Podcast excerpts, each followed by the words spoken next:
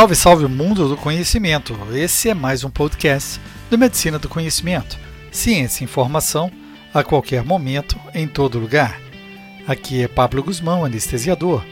E como compartilhar é multiplicar, hoje falamos de uma técnica jovem, mas efetiva de bloqueio facial: o bloqueio do plano do eretor da espinha. Deixe seu like, suas estrelas, seu joia, onde escutar. Você escolhe o Medicina do Conhecimento no Spotify, Deezer, iTunes, SoundCloud, Google Podcast, YouTube e outros agregadores de podcast. Compartilhe nas suas redes para aumentarmos o nosso mundo do conhecimento.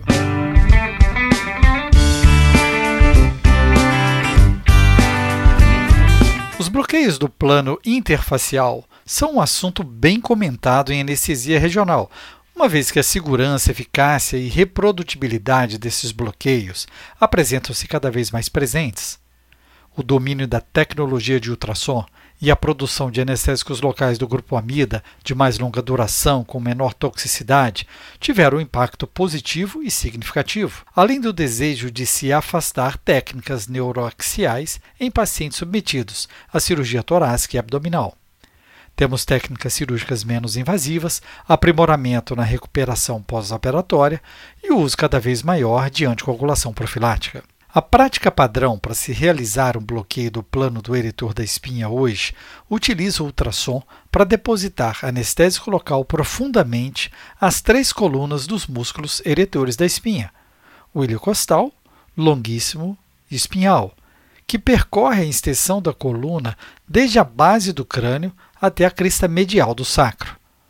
Todos eles têm inserções nos processos transversos, cujo nível depende do músculo específico. Logo acima do complexo dos eretores da espinha, há outras duas camadas de músculos, o trapézio e o romboide maior. Como em todos os bloqueios de planos faciais, o objetivo desse bloqueio é a disseminação compartimentalizada. Sua eficácia depende da distribuição passiva do anestésico local dentro do plano até atingir os nervos-alvos.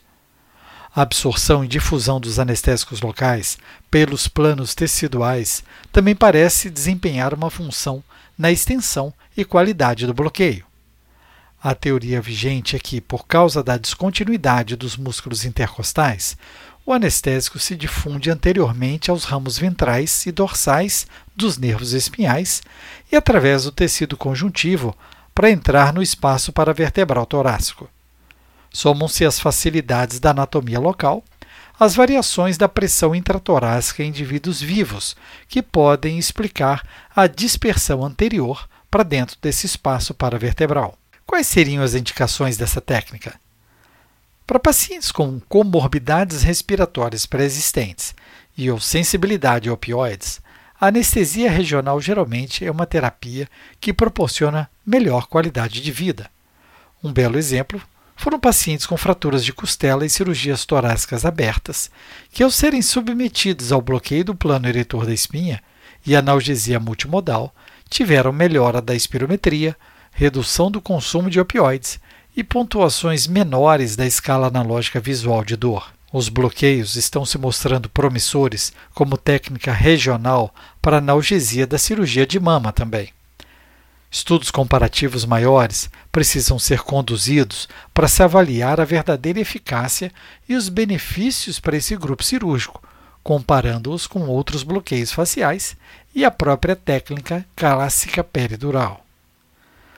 Pacientes submetidos à cirurgia cardíaca eletiva com bypass cardiopulmonar tiveram pontuações de dor significativamente menores, até 12 horas após a estubação, quando realizados bloqueios dos planos eretores da espinha bilaterais, em vez da terapia padrão apenas com analgésicos fracos e tramadol intravenoso, assim como eventos adversos no pós-operatório, tempo para remoção da drenagem do tórax e tempo para a primeira mobilização foram todos significativamente menores. A literatura aponta para um amplo espectro de indicações para esses bloqueios, ao se considerar procedimentos abdominais.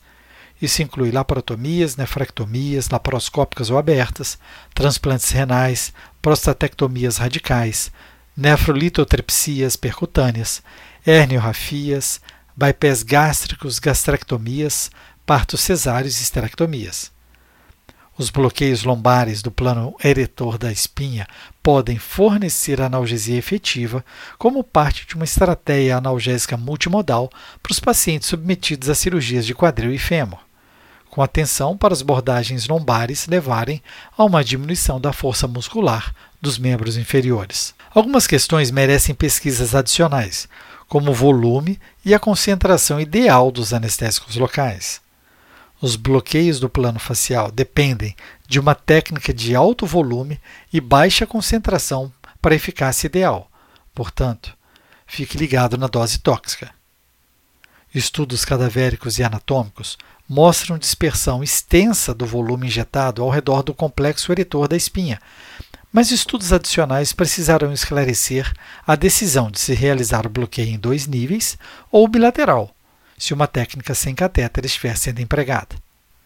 A partir das evidências que temos disponíveis, o bloqueio do plano diretor da espinha deve ser considerado uma opção analgésica alternativa para os pacientes com dor aguda ou crônica do tronco. A maioria dos dados favoráveis ao bloqueio depende do seu uso como parte de um pacote analgésico multimodal, e isso sempre deve ser considerado ao se planejar o cuidado ao paciente mas estudos precisam ser conduzidos para se determinar sua verdadeira efetividade em comparação com outras técnicas regionais e principalmente os regimes de dosagens ideais. Uma vez que o grande objetivo de técnicas de bloqueio faciais com ultrassonografia seria o uso de massas cada vez menores em bloqueios cada vez mais efetivos.